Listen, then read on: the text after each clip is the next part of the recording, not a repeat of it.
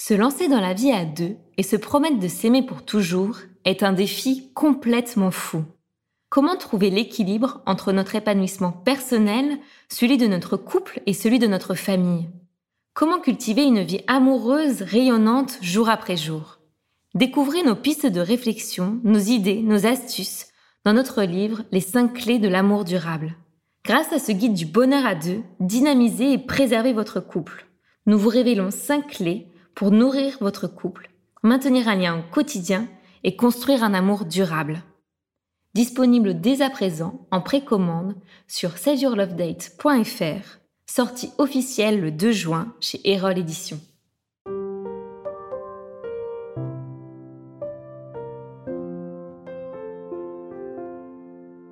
Bienvenue sur Au cœur du couple, le premier podcast qui vous donne la parole sur votre vie de couple. Je suis Swazi Castelnerac, créatrice du concept Save Your Love Date. Je suis Marie-Lise Richard, psychologue spécialisée en thérapie de couple. Sur ce podcast, nous échangeons chaque semaine avec vous sur les problématiques, les doutes, les obstacles que vous rencontrez dans votre vie de couple. Et nous vous livrons des outils concrets pour vous aider à construire la vie de couple à laquelle vous aspirez. Nous sommes heureuses d'être là pour vous inspirer, vous guider, vous bousculer aussi peut-être. Mais ne l'oubliez pas, vous êtes les premiers acteurs de votre couple.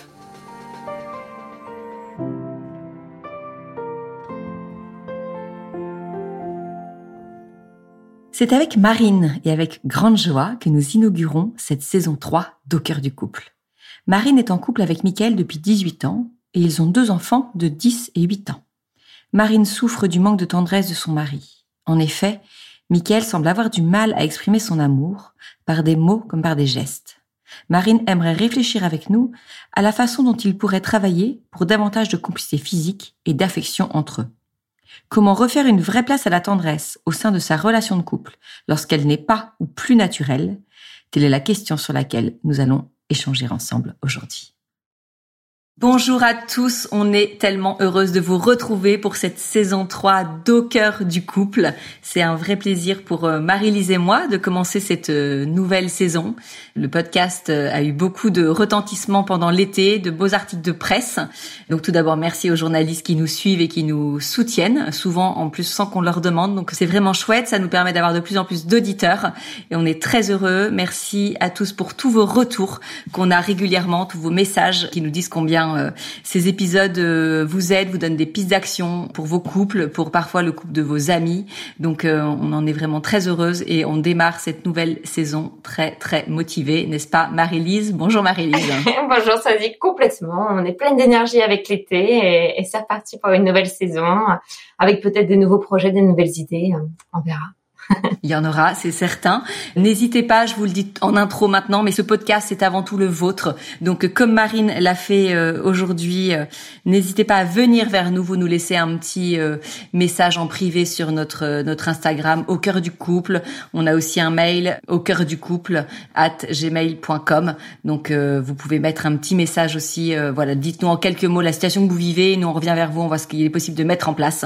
Faites-le avec toute simplicité. On est vraiment là, voilà, pour vous, pour vous aider. Et puis souvent c'est quand euh, vous êtes là et que vous hésitez, je dis n'hésitez pas parce que ce que la parole que vous venez donner et ce dont vous venez témoigner, ça va aider beaucoup beaucoup d'autres couples derrière. Donc euh, c'est très important aussi d'avoir un peu d'avoir un peu des des voix qui qui portent, qui viennent dire un, un message, qui viennent soulever une difficulté. Ça permet d'en aider plein d'autres.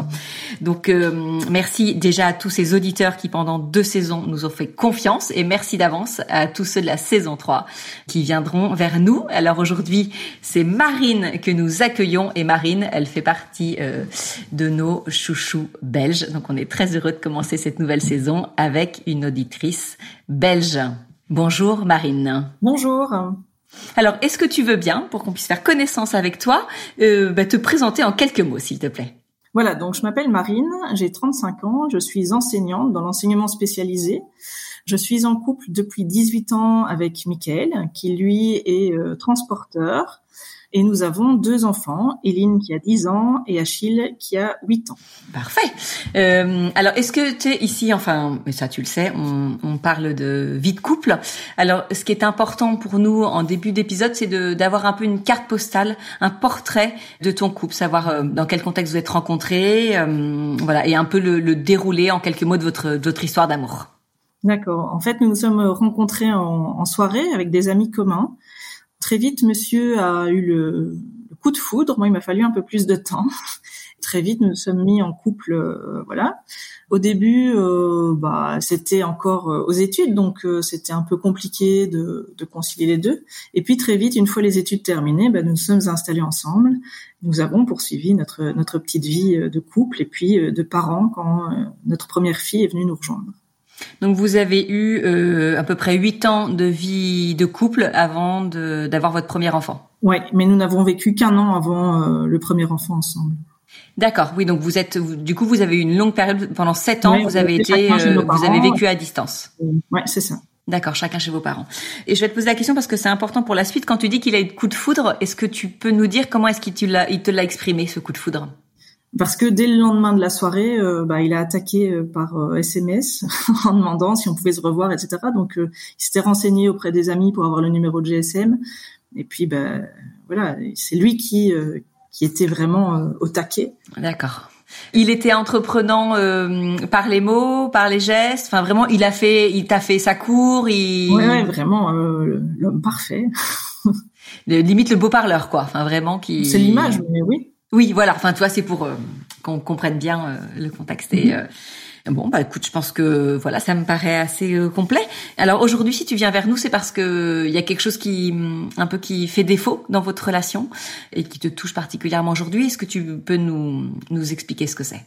Oui, donc en fait, Michael est une personne qui a beaucoup de mal d'exprimer ses sentiments et ses émotions.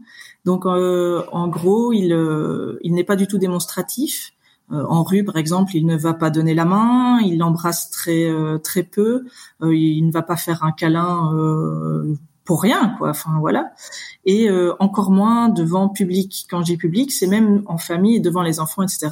Il va rester très pudique et il va réserver ces gestes-là à l'intimité de la chambre, par exemple.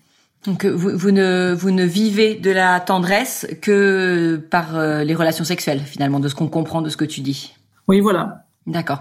Que tu dis, il, réserve à l'intimité de la chambre, par exemple, juste quand vous vous couchez le soir, mhm. sans aucune relation. Est-ce que là, euh, il y a des gestes de tendresse? Est-ce que vous prenez dans les bras? Est-ce que vous donnez la main pour vous endormir? Pas spécialement. Moi, je vais vers lui, mais lui de lui-même ne va pas venir euh, poser un bisou ou une main. Euh, voilà. D'accord. Et c'est aussi bien dans les gestes que dans les paroles ou il y a un, quelque chose qui compense? Enfin, il y a un des deux. Non, c'est également dans, dans les paroles, euh, même euh, en écrit. Enfin, je peux lui envoyer un texto, il ne va pas spécialement y répondre, que ce soit euh, bêtement pour lui dire d'aller chercher un pain, mais ça peut être un texto plus amoureux, romantique. Euh, je n'ai jamais spécialement de réponse. Parfois, c'est un monologue, quoi. Enfin, quand je regarde la discussion qu'on a deux, c'est. Et est-ce que ça a toujours été comme ça? Parce que tu vois, tu, c'est pour ça que j'avais appuyé un peu sur la, façon dont euh, il t'avait charmé au départ. C'est que voilà, il avait mis le paquet et euh, donc est-ce que, est-ce que hum, c'est quelque chose qui s'est hum, un peu étiolé au fil du temps, euh, quelque chose qu'il a per une, une, façon de faire qu'il a perdu, ou finalement est-ce que tu te dis depuis le départ, euh, mis à part dans la, séduction vraiment de départ, c'était Non, j'ai l'impression que ça s'est un peu, euh, enfin pas dégradé, mais ça s'est accentué avec le temps, et d'autant plus après la première naissance, puis après la deuxième naissance. Moi, j'analyse ça un peu comme un acquis voilà, je suis en couple, euh, on est ensemble, on a deux enfants, on a construit une maison, etc. Et puis ben voilà, euh, je ne dois plus spécialement faire d'efforts, elle est à moi et, euh, et voilà quoi. Ouais. Toi, tu lui exprimes ce manque que tu ressens de, de tendresse? Oui, beaucoup. Beaucoup. Tu, tu l'exprimes de quelle façon En disant que tu vois que ça te manque, en parlant de toi, ou est-ce qu'il y a du reproche dans ta façon de lui en parler? Il y a un peu des deux parce qu'il y a un moment donné où il y a tellement de manque, je vais dire que bah, ça tourne un peu sur le ton de la, de la, reproche euh, et, donc oui. Ça devient un sujet de conflit entre vous? Hmm, De temps en temps, oui. C'est pas c'est pas le, sujet de conflit, mais voilà, oui, de temps en temps, ça revient sur le tapis. Ouais, d'accord. Et aujourd'hui, j'imagine que tu vois, si t'as si t'es venu vers nous, c'est que c'est quelque chose qui te pèse davantage? Oui, oui, parce que bah, par exemple, euh, nous avons envisagé de, de nous marier. Bon, le Covid est passé par là, donc euh, reporté, etc. C'était en plein confinement. On comptait faire un mariage euh, secret, donc euh, juste aller se marier avec les enfants et nos témoins, et puis faire la fête le soir avec nos amis et leur annoncer à ce moment-là.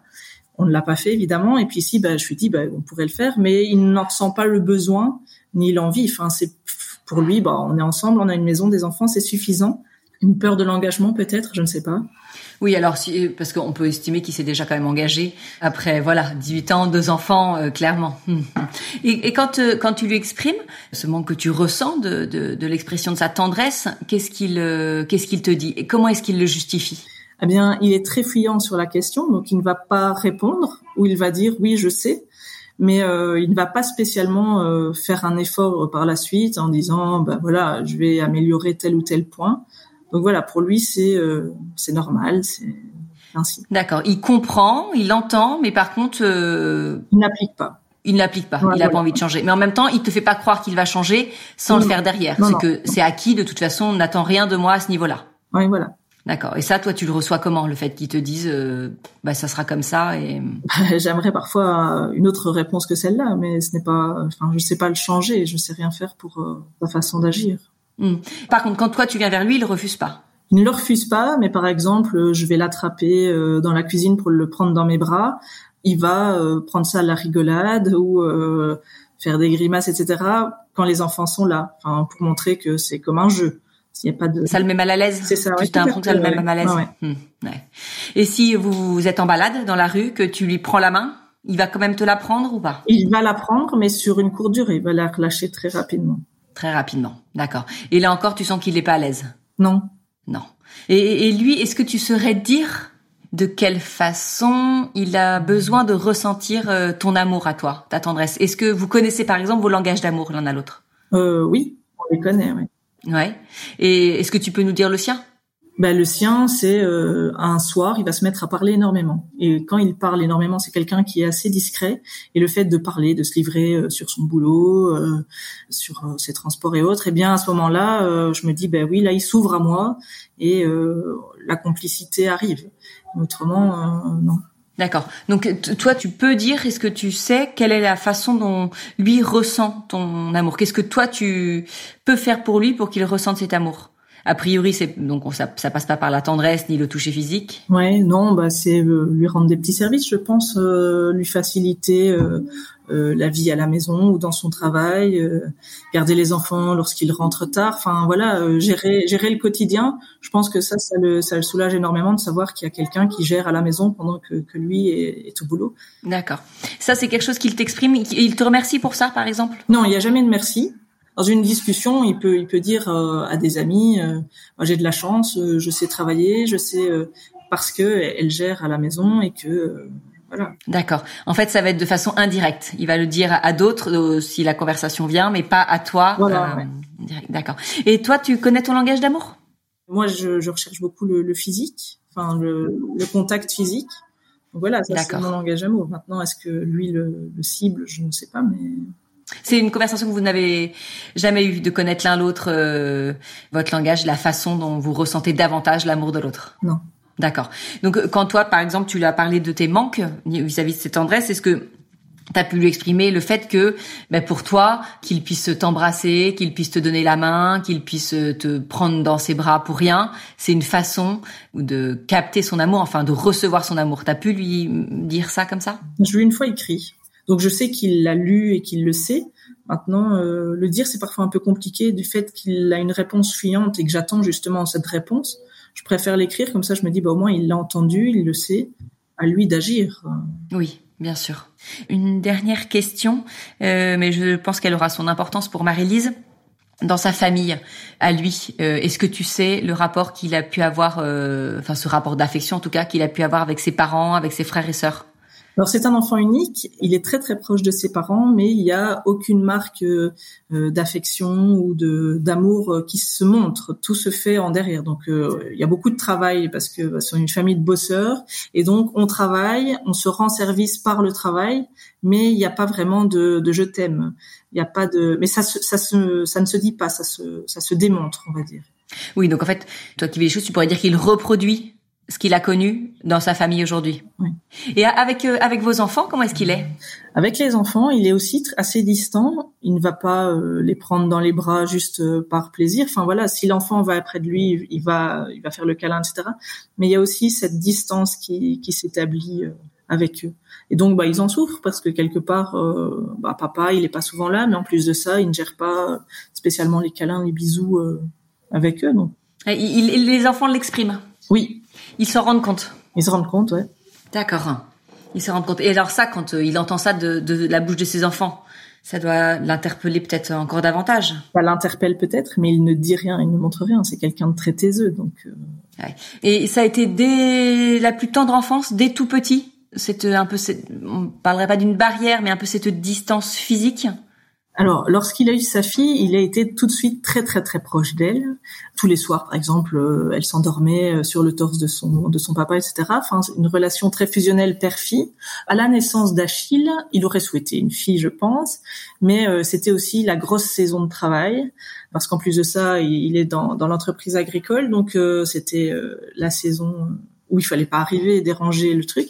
Donc il n'y a pas eu ce lien qui s'est créé directement. Il est revenu du boulot, Achille avait plus ou moins trois quatre mois et donc à ce moment-là seulement il a su créer ce lien. Maintenant, avec son fils, il a un lien très très fusionnel parce qu'il partage énormément de passions. Enfin, les tracteurs, les camions, euh, les vaches, les, les chevaux, etc. C'est c'est quelque chose qui est très fort entre eux. Mais je pense qu'il a eu besoin qu'ils grandissent pour créer le lien. D'accord. De façon, ça s'est fait de façon plus naturelle avec sa fille. Après, on comprend que le contexte était plus favorable et euh, ça s'est davantage construit avec son fils. Mais pour autant, tu vois, tu nous dis qu'avec votre fille, c'était très fusionnel au départ et au fil du temps, enfin voilà, c'est comme dans votre relation. Et est-ce que tu vois un, un parallèle entre justement ce, ce détachement de tendresse, je mets, des guillemets hein, parce qu'on sent que c'est un homme qui est présent, qui est aimant, mais euh, est-ce que tu fais un parallèle entre ce détachement de tendresse au sein de votre couple et, et euh, au sein de, enfin, avec les enfants, tu vois? Est-ce que c'est, ça se fait en même temps en fait? Non, pas spécialement, non. Mais je pense aussi que le détachement avec sa fille, c'est le fait que bah, elle est grandie, qu'elle avait moins besoin de lui, qu'elle a gagné en indépendance. Donc euh, voilà, ça s'est fait un peu des deux côtés. Mais c'est vrai que maintenant, par exemple, il va dire, bah, je prends Achille pour faire ça il ne va pas le proposer à Eileen, donc euh, c'est parfois un peu dérangeant pour elle. Je l'appelle un peu le handicapé des sentiments, enfin parce que il n'a pas beaucoup de psychologie et de donc voilà, mais c'est parfois la, petite insulte que je peux lui dire. Je dis, vraiment le handicapé des sentiments, c'est pas possible. Et quand il lui dit ça, qu'est-ce qu'il dit? Il rigole ou il est vexé, il le prend mal euh? Non, il rigole. Ben voilà, c'est le. Il comprend. Il comprend. Il le reconnaît de toute façon. Ouais, ouais, mais il ne sait pas, il ne sait pas combler la lacune. Euh. Et ça, tu as pu en parler avec ta belle-mère? Ben non, parce que pour elle, c'est pour elle, c'est quelque chose de normal, on va dire. Enfin, voilà. Ouais. On ne montre pas.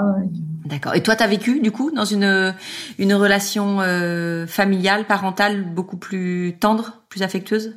Oui, oui. Enfin, mes parents, j'ai une image d'eux. Euh, enfin, ils étaient très démonstratifs, euh, même devant nous. Enfin, donc voilà. Donc c'est vrai que moi, j'ai cette image-là. elle ne s'est pas reproduite dans mon dans ma famille actuelle. Et donc c'est un peu déstabilisant justement parce que bah, c'était pas l'image que je m'étais faite euh, du couple, de la famille. Ouais. Ça, vous en aviez parlé avant d'avoir vos enfants? C'est un, un, sujet que vous avez, de, tu vois, de, de, ce que vous aviez construit avec vos parents, l'héritage que vous aviez à ce niveau-là? Non, parce que pour nous, enfin ça, enfin ça coulait de source aussi bien d'un côté que de l'autre je pense. Voilà euh, on avait chacun notre notre vécu. Bon bah Marine c'est euh, vraiment très intéressant. Je pense que une fois encore euh, ça va parler à beaucoup. On va maintenant donner la parole à Marie-Lise. Je l'ai vu noter beaucoup beaucoup beaucoup pendant que tu parlais. Donc je sens que ça va être passionnant. Marie-Lise à toi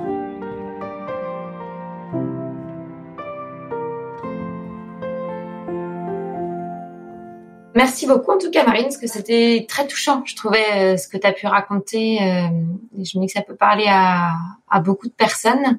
Et je me, en fait, euh, je me suis dit que ça devait pas être facile à vivre au quotidien, de se dire bah, qu'on est une famille, qu'on avait quelqu'un qu'on aime, et en même temps de pas ressentir cet amour. Je me dis, faut être sacrément accroché quand même, parce que euh, c'est hyper rassurant d'être enveloppé dans les bras de celui qu'on aime. Et euh, je me dis que tu dois avoir beaucoup de force pour quand même te dire euh, choper les petits brins d'amour qui veut bien te laisser au passage. Je me dis c'est tu dois être solide en tout cas pour réussir à choper ce qu'il peut t'offrir au quotidien. Et puis on voit que vous avez déjà fait beaucoup de choses. Moi, il y avait juste quelque chose qui me traversait l'esprit. c'est sûrement la psy qui parle. Enfin, ça va peut-être pas t'aider comme ça, mais peut-être que ça peut inviter aussi ceux qui nous écoutent à réfléchir. C'est une hypothèse hein, de travail. Je dis pas que c'est le cas, mais je me questionne quand même du côté du du traumatisme potentiel chez, chez ton mari ou je sais pas ce qui s'est passé dans, dans sa vie ou dans son enfance ou dans sa famille, mais je trouve ça quand même très étonnant. Ce côté au-delà d'être distant, mais en plus d'être à ce point euh, gêné par euh, l'amour et l'affection qu'on peut donner, même en public, même euh, ce que tu disais de, par exemple, quand il y a une marque d'affection devant les enfants, il faut vite tourner ça autour de la rigolade, comme si c'était dangereux d'exposer l'amour devant d'autres et qu'on voit ça. Je trouve ça très étonnant. Ça peut valoir le coup d'avoir ça en, tête, mais je, me demande ce qu'il a vécu avec l'affection, l'amour. Euh, qu'est-ce qui fait que ça le mette autant mal à l'aise, tu vois? Je, me demande s'il n'y a pas quelque chose qui s'est passé dans sa famille, c'est à lui plus haut, et qu'il y a quelque chose qui, d'un point de vue transgénérationnel, qui a dû passer. Est-ce qu'il y a eu des abus dans la famille? J'en sais rien. Je, dis pas que c'est ce qui est arrivé, mais c'est une question. Ça me questionne en fait, en tout cas. Je me dis parfois, euh, Soisy, qu'elle te demandait justement si tu as pu discuter avec ta belle-mère, mais parfois ça peut être aussi des oncles, des tantes sur euh, justement tu parlais de l'humour mais sur un peu la rigolade dire bah quand même mon mari il est vachement handicapé des sentiments euh, c'était comme ça aussi quand c'était petit mais on parlait avec les tantes et tout ça ou même je sais pas s'il a encore ses grands-parents euh, peut-être pas mais élargir peut-être ton champ de connaissances pour voir un peu qu'est-ce qui s'est passé dans cette famille pour qu'on fonctionne comme ça quoi et peut-être que ça te donnera de nouvelles informations. Je me dis, ça peut être intéressant de glaner par-ci par-là des, des infos et peut-être y aller avec l'humour et dire, bah, quand même, c'est vachement étonnant et voir si tu peux avoir de l'info que tu pourrais euh, retranscrire en, tout cas et te donner de l'info à toi pour peut-être déjà mieux comprendre et peut-être pouvoir aussi euh, l'échanger euh, avec lui. Pour le, le quotidien, j'ai pensé à, à, des petites choses, mais là, je peux commencer à parler de ça là, hein, mais je me dis aussi pouvoir aller voir un thérapeute avec lui, mais même en famille, je me dis que ça pourrait être intéressant pour votre famille. Je, peut-être qu'il l'adhérera pas, mais je le dis à tous ceux qui écoutent. Là, on parle d'un problème de couple, mais je trouve que même aller voir un thérapeute familial et le thérapeute familial peut faire le choix de recevoir toute la famille pour parler de comment on transmet, parce que c'est au-delà de l'amour du couple, c'est comment on transmet la tendresse et l'amour au quotidien. C'est pour ça que je dis que c'est assez étonnant. Il peut recevoir tout le monde pour voir comment comment on fait, comment on s'y prend, qu'est-ce qui fait que pour papa c'est difficile, même avec les enfants. Et après, le thérapeute familial peut dire bon bah là maintenant on va prendre un temps qu'avec euh, le couple pour parler de ce qui se passe dans la vie de couple. Ça c'est des choses qui existent. Je te le dis pour que tu l'aies en guise d'information, parce que là je, vais te redonner, enfin je vais vous redonner euh, des, petites choses là qu'on peut faire. Mais comme je vois que tu as déjà fait pas mal de choses, et ce qui m'embête, ce qui est difficile je trouve là dans ce que vous vivez, c'est que comme il n'y a pas de, je vais pas dire que c'est une pression un thérapeute, mais le fait qu'il y a un tiers, on est obligé à un moment, on est devant une butée où on est obligé de se dire bon bah là, faut que je réponde, faut que je fasse quelque chose. Et, euh, et lui, il trouve quand même la fuite à chaque fois dans ce que tu dis, il, il dévie que ce soit par message, il fait comme s'il y avait rien eu ou il va pas répondre. Quand tu lui parles, il va trouver un court-circuit pour partir. Euh, donc euh, enfin, on va essayer de réfléchir à dans ton quotidien comment tu pourrais essayer de faire en sorte qu'il n'y ait pas de fuite. Et c'est vrai que c'est plus facile de d'éviter la fuite quand c'est pas seulement toi qui es garante du cadre et quand il y a une tierce personne en fait. Là, c'est plus facile. Donc je le dis aussi pour tous ceux qui écoutent, qu'il y aurait quelqu'un qui pourrait être déviant, qui pourrait éviter la c'est pas forcément une confrontation, mais éviter de se mettre dans la discussion et de pouvoir euh, échanger pour éviter ça au quotidien, je me dis tu pourrais trouver, euh, on a pu le dire déjà, mais un lieu extérieur pour parler euh, de ça ou de, de ces sujets-là. Est-ce que c'est de parler euh, au restaurant, par exemple euh, Et tu as l'air d'avoir, euh, je parle de l'humour parce que je pense que c'est une de tes ressources, mais de pouvoir utiliser ça aussi. Mais en fait, dans un lieu où il pourra pas partir. Si vous êtes au restaurant en train de dîner, il pourra pas s'éclipser et dire bon, c'est bon. Enfin, il a pas l'air d'être non plus impulsif, donc euh, je me dis, euh, il est coincé entre euh, entre le plat et le dessert, mais de pouvoir peut-être trouver un lieu un lieu soit extérieur où vous partez une journée tous les deux en week-end ou où vous êtes au restaurant, mais un lieu où il n'est pas à la maison ou parce que quand on est à la maison, c'est facile d'avoir un enfin, quelque chose qui va nous distraire. Ah bah il y a le téléphone qui sonne, ah bah il y a je sais pas la cuisson à vérifier ou je dois aller voir quelque chose dehors pour mon travail. L'avantage d'être à l'extérieur, c'est qu'il y a moins de possibilités de fuite. Donc ça, je pense que ça serait intéressant de voir ça pour pouvoir lui parler de, de ce besoin-là. Ce qu'a pu dire euh, Swazik aussi autour du langage d'amour, je pense lui réexprimer, lui dire, euh, tu sais, ça fait des années qu'on est ensemble, mais euh, en fait pouvoir le dire en, parlant de toi, en parlant en jeu, mais en fait, je sais pas hein, quelle émotion te traverse, me dire, tu sais, ça, ça me fait peur et je souffre, c'est difficile pour moi parce que j'arrive pas à, à, savoir si tu m'aimes et à ressentir ton amour euh, pleinement. Et ça peut vraiment être triste et lourd pour moi au, quotidien. Et moi, ce qui me ferait sentir euh, bien ou ce qui pourrait me permettre de sentir que tu m'aimes, c'est que tu puisses euh, être plus tendre avec moi. Et là, pouvoir dire, bah, je sais que c'est difficile pour toi, mais est-ce que tu penses qu'il y a des petites choses Quelle est la plus petite chose que tu pourrais faire en acte de tendresse avec moi au quotidien? Parce que vraiment, j'en ai besoin. Vraiment, c'est important pour moi pour pouvoir me sentir aimée et lui dire, moi, ça me fait peur en fait. Je me dis, mais qu'est-ce que va être mon coup, notre couple demain si déjà là, je me dis, on se délite au fur et à mesure et qu'on a moins, de moins en moins d'actes de tendresse. J'ai envie que ça dure entre nous et que ça puisse continuer. Mais j'ai peur en fait aussi de, enfin, je, je brode hein, parce que je sais pas si c'est ce que tu as peur ou non. Mais moi, c'est ce que je me raconte avec ce que tu as pu nous dire. Mais un, un, exemple voilà de choses que tu peux lui dire en vraiment en parlant avec ton cœur et sans être dans le euh, oh, t'es vraiment naze et, voilà, mais pouvoir peut-être euh, qu'il va réagir s'il sent que t'es vraiment peiné, que tu as peur, que t'es que tu t'inquiètes pour euh, pour toi et pour vous, pour votre couple, pour cette unité justement que vous avez créée.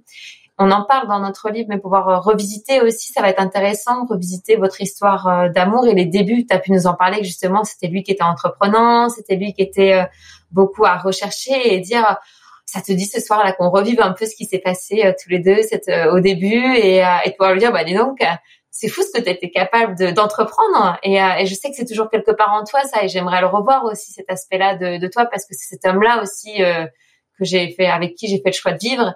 Et c'est aussi ce qui fait que je t'aime en fait. Et ça me manque de plus voir ça. Et je sais que tu en es largement capable. Tu me l'as montré plus d'une fois. Mais pas sur le ton du reproche, mais plutôt sur le ton. Euh, bah c'est génial ce que tu fais. J'adore quand tu faisais ça. Et, et j'ai envie de le revoir cet aspect-là de, de, toi, de nous et de notre couple. Donc peut-être en revivant les souvenirs, déjà dans un premier temps, ça peut lui permettre de, de se revoir lui aussi vivre, euh, euh, enfin ce qu'il était capable de faire. Quand tu parlais justement, ça peut être un peu un pacte que vous avez entre vous. Tu disais en rigolant, euh, oui, t'es handicapé des sentiments, et il en rigole. Et peut-être en, en, amenant ça, me dire, tu sais, t'es quand même notre petit handicapé des sentiments de la maison. Moi, ce que je te propose, c'est peut-être en discuter d'abord tous les deux, mais même après, ça peut être en famille c'est que bah on soit un peu euh, ton décodeur. Je peux être ton décodeur et puis même les enfants, je suis sûre qu'ils pourraient être ton décodeur. Et ça pourrait être rigolo que tu te prêtes au jeu, mais pouvoir en, en fait, je sais pas, en amenant sur une blague, pouvoir euh, en plaisanter au quotidien, dire tu sais, t'es un peu handicapé, mais moi j'aimerais que tu sois quand même euh, plus plus à l'aise pour avancer. Est-ce que je pourrais être ton petit décodeur? Moi, ce que je te propose, c'est que je puisse en fait il faudrait que vous puissiez trouver un peu un truc de code qui puisse être toujours sur le jeu et l'amusement mais dire tu sais, là, euh, je pense que notre fille, euh, en fait, elle te le dit pas, mais ça lui ferait vraiment plaisir de faire des choses avec toi. C'est le petit message du décodeur du jour. Enfin, j'en sais rien, un truc un peu amusant, mais pour qu'il puisse aussi voir, parce que ça peut être intéressant de creuser dans sa famille, mais je crois qu'il a beaucoup, beaucoup de croyances qu'il s'est construites dans le sens où, euh, à partir du moment où on est autonome, on n'a plus besoin d'amour. Comme si c'était un peu réservé peut-être aussi aux nourrissons, les bébés, ils ont besoin d'être bercés, ils pleurent et tout ça. Mais une fois qu'on est grand, un peu comme ce que tu as dit, une fois qu'on est établi aussi dans sa vie de couple, qu'on a une maison qu'on a installée, on n'a plus besoin de se montrer qu'on s'aime, quoi. C'est une parade nuptiale au début, euh, on fait le pan et tout ça, on est beau, mais peut-être qu'il a cette croyance-là aussi de se dire qu'une fois qu'on est établi, qu'on a une famille, on n'a plus besoin de se montrer de l'amour. Et de pouvoir déconstruire ça aussi, de pouvoir dire, bah, en fait, c'est faux, c'est c'est pas réel, ça. C'est peut-être que tu t'es construit ça dans tes idées, mais non. Pareil, ta, ta fille, euh, bah, peut-être qu'elle pleure plus, qu'elle monte plus, qu'elle a besoin de câlin, ou qu'elle a plus besoin de toi pour s'endormir, mais en fait, elle a toujours besoin euh, de, de, petites choses avec toi et de, de, pouvoir passer du temps avec toi et que tu puisses la regarder, euh, faire des choses et, et, que tu puisses témoigner par son regard euh, que tu es fier d'elle, euh, que tu es heureux de passer ces moments-là avec euh, avec elle. Et peut-être que tu as, moins de je, ce que tu parlais qu'avec votre fils, il a plus de peut-être d'activités communes, mais peut-être qu'il y, y, aurait d'autres choses qu'il pourrait créer avec ta fille et comme avec toi, peut-être que vous pourriez aussi au début pour repasser du temps ensemble, peut-être retrouver un, une activité que vous pourriez faire ensemble, que vous aimez faire ensemble, euh, que ce soit du sport, euh, aller marcher ensemble, enfin j'en sais rien, à, vous de trouver ce qui pourrait vous plaire, mais mais voilà peut-être euh, pouvoir le faire un décodeur. Et puis si vous arrivez à faire ça, à créer ça sur un point de vue drôle, et que si c'est une blague qui est généralisée au sein de la famille, ça pourrait même être rigolo, que même les enfants se fassent un peu euh, parfois mon papa, euh, faut que je te décode aujourd'hui. Euh, tu sais, euh, si s'il a dit ça, mon frère, c'est parce qu'en fait c'est ça. bon, c'est un petit message de décodeur aujourd'hui, mais que ça puisse être de l'humour, mais en fait que les compétences de la famille lui soient utiles aussi pour lui, pour que ça puisse vivre différemment. Là, je pense qu'il y aura un croisement à faire entre ce que tu peux avoir au niveau d'histoire de la famille d'origine et les croyances. Ça peut être intéressant, même toi, que tu puisses observer ses parents sur quelles sont les croyances qu'ils ont créées, parce que même, même toi, dans ta famille, on vient avec des croyances, euh, par exemple que voilà, la croyance que c'est normal euh, que ce soit euh, euh, la femme qui fasse tout à la maison, euh, c'est comme ça. Euh, bah non, en fait, c'est une croyance, on peut la modifier, gérer autrement. Mais que tu puisses essayer d'observer quelles sont les croyances dans sa famille. Qu'est-ce que tu observes comme croyance? Qu'est-ce qu'il y a? Est-ce que c'est un peu pareil dans toute sa famille? Et comment tu pourrais lui démontrer qu'en fait, bah non, c'est pas la réalité, c'est quelque chose qu'il sait construire avec sa famille pour pouvoir s'autoriser à créer des nouvelles croyances qui seront les croyances de votre famille et de votre nouvelle union qui puissent un peu se, se décaler. Parce par rapport à ce que tu as dit, c'est comme si j'ai l'impression il y a un calque euh, vraiment sur euh, ma famille et je refais exactement pareil, comme s'ils s'autorisaient pas à faire différemment. Et c'est là qui m'interroge sur un potentiel trauma ou autre chose, ou une loyauté peut-être énorme envers ses parents. Qu'est-ce qui fait qu'ils s'autorisent pas à faire autrement que ses parents en fait? Qu'est-ce que ça induirait s'il s'autorise à faire autrement que ses parents? Est-ce qu'il a peur d'être déloyal à ses parents ou non? Enfin, je sais pas, mais c'est très étonnant de ne pas s'autoriser à ce point de faire autrement. Et c'est ça qui m'interroge. Et autre chose, euh, enfin, que tu as pu dire, euh, que jamais il te dit merci, tout ça, on, en parle aussi dans, dans le livre. Hein. Je, je, dis ça comme tu as dit que tu en avais parlé, mais peut-être toi, comment tu peux déjà dans un premier temps, on le redit souvent, mais même s'il n'y a pas de retour pour le moment, mais pouvoir quand même lui exprimer ton merci, ton pardon et ton je t'aime, mais juste toi pour avoir le cœur léger et te dire bah moi c'est important pour moi de lui dire merci, c'est important pour moi de m'excuser, c'est important pour moi de lui dire je t'aime parce que je le pense, je le ressens, je veux que ça ça vive pleinement dans mon cœur pas être dans l'attente qu'il y ait un retour, mais déjà pouvoir toi le dire et lui montrer déjà un modèle de, de ce que tu peux faire, pas te restreindre non plus en fait. Et je crois que c'est ça le plus dur hein, quand on est l'autre, c'est de se dire euh, je le fais juste pour moi parce que c'est important pour moi et que j'ai besoin de lui donner ça et de pas être dans, dans l'attente. Mais en n'étant pas dans l'attente, ça peut aussi lui permettre, lui éviter qu'il y ait une pression et qu'il puisse juste prendre modèle sur ce que tu fais et se dire euh, ah oui, elle fait ça, c'est comme ça et ça pourra peut-être aussi lui donner la voie pour le faire euh, progressivement. Mais ça pourra enfin fonctionner que si justement euh, il n'y a pas de pression en fait. Mais, euh, mais enfin, j'ai conscience hein, que c'est très difficile parce que forcément on a beaucoup d'attentes envers notre conjoint, envers, envers notre amant. Enfin, mais pouvoir voilà le dire en, en, en te disant je le fais pour moi parce que je sais que c'est quelque chose de bon et, et c'est ma façon aussi de témoigner que je l'aime.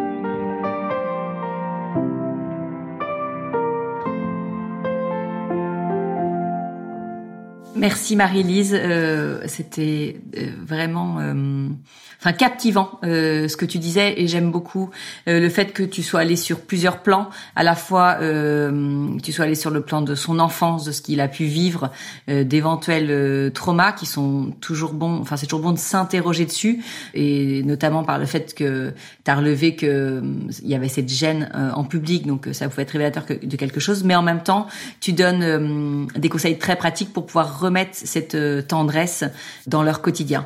Marine, c'est ton avis d'abord qui nous, qui nous intéresse évidemment. Comment est-ce que tu, perçois ce que Marie-Lise a partagé? Mais ce qu'elle dit, il y a plusieurs choses qui, qui me parlent. Par exemple, euh, alerter sur euh, les petits points, donc un, symbole. Quand euh, j'ai un trop gros manque ou quand euh, voilà, au lieu de lui dire qu'il le prenne sur le ton du reproche, je lui envoie euh, sur euh, un réseau social un petit ours, un smiley petit ours. Et donc, euh, il sait ce que ça veut dire. On en a discuté. Voilà, t'es un ours, tu, tu n'exprimes rien.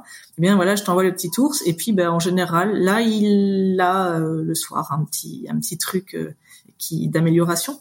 Mais c'est vrai qu'on pourrait le faire avec les enfants aussi. Il pourrait lui dessiner un petit ours, lui laisser traîner, je sais pas moi, sur l'oreiller ou sur la table de, de salon pour qu'ils se disent bah oui ben voilà l'ours veut dire que euh, l'effort est à fournir.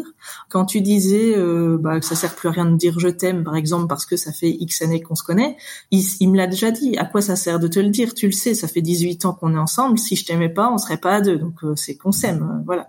Donc ce sont toutes des petites choses mais c'est vrai que ce que tu dis il y a beaucoup de, de réel. C'est vrai que je pourrais creuser du côté de sa famille pour pour savoir mais ouais enfin et tu, tu vois, tu disais, Marine, tu nous as dit en off que euh, tu avais euh, notre livre, Les cinq clés de l'amour durable, et donc il y a tout un passage euh, sur le fait d'exprimer les, les je t'aime, notamment. Et tu vois, donc tu nous as dit que toi tu l'avais lu, que tu le laissais traîner en espérant que lui le lise, mais tu vois, pourquoi pas prendre un moment euh, autour d'un verre tous les deux et euh, dire bah tiens, j'ai noté deux trois passages, je te les lis comme ça et tu me dis ce que t'en penses parce que vous allez directement avoir la conversation sur le sujet. Tu vas lui montrer aussi que ce que toi t'exprimes ce manque, en fait, c'est tout à fait normal parce que ça fait partie des basiques d'un couple en fait, hein, de s'exprimer son amour. Donc, euh, tu vois, plutôt que d'attendre qu'il le lise, peut-être de provoquer ensemble. je pense que c'est c'est un livre tu vois, qui se lit bien comme ça dans un dans un échange en fait, parce que c'est des paragraphes assez courts, parce qu'il y a des choses très pratiques. Donc, euh, tu vois, pourquoi pas provoquer ce moment? Il, est ouvert à ce genre de choses, de, tu vois, ce, si vous faites un dîner ou. Ouais, enfin, ici, je me suis procuré les, les, carnets et je me dis, bah, on pourrait commencer euh, à la rentrée et dire, ben voilà, on s'y met. Seulement, il faut qu'il trouve le temps, parce que bah, consacrer du temps, c'est c'est compliqué, étant donné qu'il bosse pas mal et que bah, il y a la vie de famille à côté. Donc euh, je me dis on va essayer au moins une fois par mois de se poser, de discuter, de enfin voilà.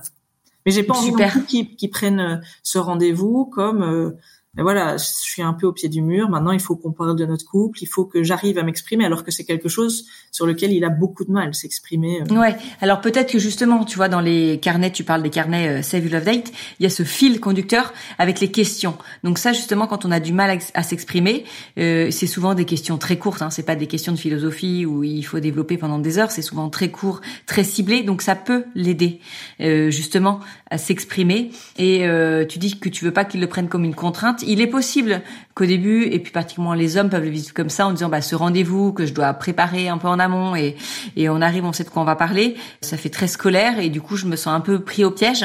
Mais en fait, je peux t'assurer qu'avec tous les retours que j'ai maintenant, ça fait quand même quatre ans que ces carnets sont sortis, euh, les hommes en fait euh, dès le premier rendez-vous, ils comprennent si tu veux le, le pourquoi du comment et euh, il y a une sorte de libération qui se fait notamment pour ceux qui ont du mal à s'exprimer.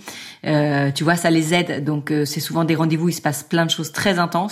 Et en fait, le deuxième, euh, tu vois, ils en redemandent. Donc, euh, même si le premier, tu vois, il peut le prendre un peu comme une contrainte, c'est pas grave, ne lâche pas. Votre date est programmée, vous y allez. Et puis après, euh, tu vois, laisse faire un peu. Je, je, je, je dis la magie un peu cile, tu vois, de, du truc. Et, et surtout, ce qui est important, c'est de garder ce rythme de rendez-vous. Mais tu dis que c'est c'est pas toujours facile de prendre du temps dans le quotidien, mais ça, c'est aussi un des points qu'on a soulevé dans le livre avec Marie-Lise, c'est que ça doit être un essentiel de partager du temps à deux en couple, plus que du temps au travail, plus que du temps avec les enfants, plus que du temps avec les amis, plus que du temps sur ses loisirs. Votre couple c'est votre base, donc euh, je pense qu'on peut pas dire, on peut le dire dans un moment très intense, euh, si on a une activité professionnelle très intense, si on est sur un gros projet familial, là on n'a pas eu le temps ce mois-ci ou pendant deux mois, tu vois. Mais en fait, euh, il faut pas s'autoriser à se dire on n'a pas de temps aujourd'hui notre quotidien à passer en couple, parce que ça c'est pas bon en fait pour le couple. Il a besoin d'être nourri, on a besoin de passer du temps à deux euh, c'est un essentiel. Donc, euh, faut vraiment essayer de, un peu, tu sais, euh, tu disais ce, ce, ce, manque de tendresse, il y a comme un acquis. Eh ben, le fait de plus avoir de temps à partager en couple parce que c'est passé au troisième ou quatrième plan, c'est une sorte d'acquis. Eh ben non, c'est pas possible cet acquis-là. On n'en veut pas. Et en fait, on le met, notre couple c'est en numéro un. Et tous les mois, il y aura ce temps au moins cette soirée qu'on passera à deux, si ce n'est une soirée par semaine. Et euh, voilà, qui, mais, mais c'est la rentrée, c'est souvent justement une très bonne période pour euh, se redonner ses objectifs. Et, et on peut changer euh, les choses. Peut-être que tu as l'impression que tu vois que pour Michael, il y a quelque chose de figé dans cette, euh, cet handicap de, de, qu'il a à exprimer ses sentiments. Mais euh, alors peut-être qu'avec un travail de fond, tu vois. Mais euh, aujourd'hui, tu as l'air d'avoir envie, tu vois, de, de, que ça bouge, que ça change, et euh, vraiment sans, changer son tempérament. Évidemment que j'imagine bien que du jour au lendemain, il va pas devenir euh, follement démonstratif. Mais tu vois, il y a certainement un travail à faire pour que pour que ça puisse changer, qu'il y ait une nouvelle tendresse qui se mette euh, au sein de votre couple et au sein de votre famille. Marie-Lise, tu m'arrêtes je dis des mais non mais je veux rebondir sur quelque chose que, que justement en lien avec ce que tu dis et, ce que tu as pu dire Marine c'est aussi toi t'autoriser à pas le protéger. Parce que tu as, dit je veux pas qu'il se sente au pied du mur là avec les carnets. Enfin, en fait il faut distinguer le côté où on est malveillant ou euh, enfin où on va dire des choses méchantes ou impulsives et le mettre dans une situation qui peut être délicate pour lui mais avec bienveillance et, tu vois, c'est ça aussi qu'il faut réussir à faire, que toi, tu te dises, bah, peut-être que ce sera inconfortable pour lui au début, mais c'est un intermédiaire nécessaire pour que notre couple puisse évoluer. Et toi, je pense que ça fait partie aussi de, de toi et de votre couple, c'est que tu es peut-être très protectrice avec lui, que euh, euh, il y avait le papa ours, peut-être que toi, t'es la maman louve, justement, et de pouvoir toi aussi te dire, bah, non, en fait, c'est pas mon devoir de le protéger pour qu'il puisse euh, ne jamais être en difficulté. Il faut aussi qu'il puisse être dans des moments où, bah oui, il est face à ses enfants qui vont lui demander de l'affection et où c'est pas toi qui réponds et où tu les laisses faire, tu vois. Bah, peut-être que là, il est en difficulté, les enfants aussi, mais ça va leur apprendre quelque chose pour qu'ils puissent avancer. Et pareil avec vous deux, faut pas que tu sois toujours dans la protection non plus, que ça empêche le mouvement et l'évolution aussi. C'était, bref, c'était pour rebondir. si c'est important de l'entendre, je pense pour nous tous, tu vois, en dehors de cette euh, situation qu'on ne vit peut-être pas tous, mais effectivement cette euh, façon qu'on peut avoir de protéger euh, son mari et éviter, par exemple, d'aller dans une zone de conflit parce que voilà, on sait que c'est des sujets qui pourraient mettre mal à l'aise et, et non, en fait, c'est effectivement, ça peut être, ça peut empêcher d'avancer. Donc, j'ai un exemple concret de son manque de, de démonstration. Par exemple, je me souviens à l'issue de la naissance donc on était encore en salle de naissance au moment où on la pose sur moi, bah forcément, euh, je suis submergée d'émotions. Et je lui demande un, bisou. Il me dit, ben pas maintenant, tantôt. Enfin, forcément, il y avait toute l'équipe médicale autour.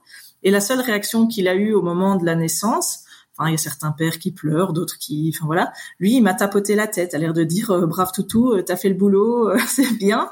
Donc voilà, je me dis, ben devant tout le monde, alors que je suis sûre la naissance de son premier enfant, ça l'a ému. Ben il avait peur de montrer, et donc on se montre, enfin t'auras ton bisou, mais quand on sera de retour dans la chambre, juste à trois, quoi. Donc voilà, ça c'était quand même un élément assez assez marquant, parce que la contradiction est énorme euh, entre l'arrivée du bébé et puis bah, cette réaction qui se demande pourquoi quoi. Ouais, donc il y a certainement, tu vois, comme disait Marie-Lise, quelque chose à comprendre de cette façon qu'il a de réagir et, et d'agir certainement.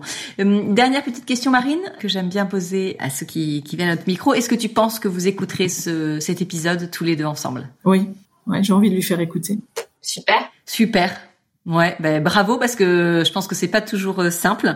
Donc, euh, écoute, Michael, si tu as t'es arrivé au bout de cet épisode, euh, on espère vraiment que voilà tout ce dont on a pu échanger avec Marie-Lise, avec Marine, portera ses fruits entre vous deux. Si Michael, tu veux nous appeler et voilà pour échanger avec nous et qu'on puisse aussi voir de ton côté comment on peut avancer, ce sera avec grand plaisir, bien évidemment. Mille merci Marine pour ta confiance, bravo pour le soin que tu portes euh, à ton couple et à votre amour. Un grand bravo. Euh, on vous souhaite vraiment euh, bah, de pouvoir actionner les bonnes petites choses qui vous permettent de voilà de, de, remettre cette tendresse vraiment au sein de votre couple et de votre famille. merci Marie-Lise. cette saison 3 démarre très très fort. C'était un très bel épisode. Donc merci à toi pour pour ton engagement au, cœur du couple et ta fidélité. Et puis merci à tous pour votre pour votre écoute et on se retrouve très bientôt pour un prochain épisode d'Au cœur du couple.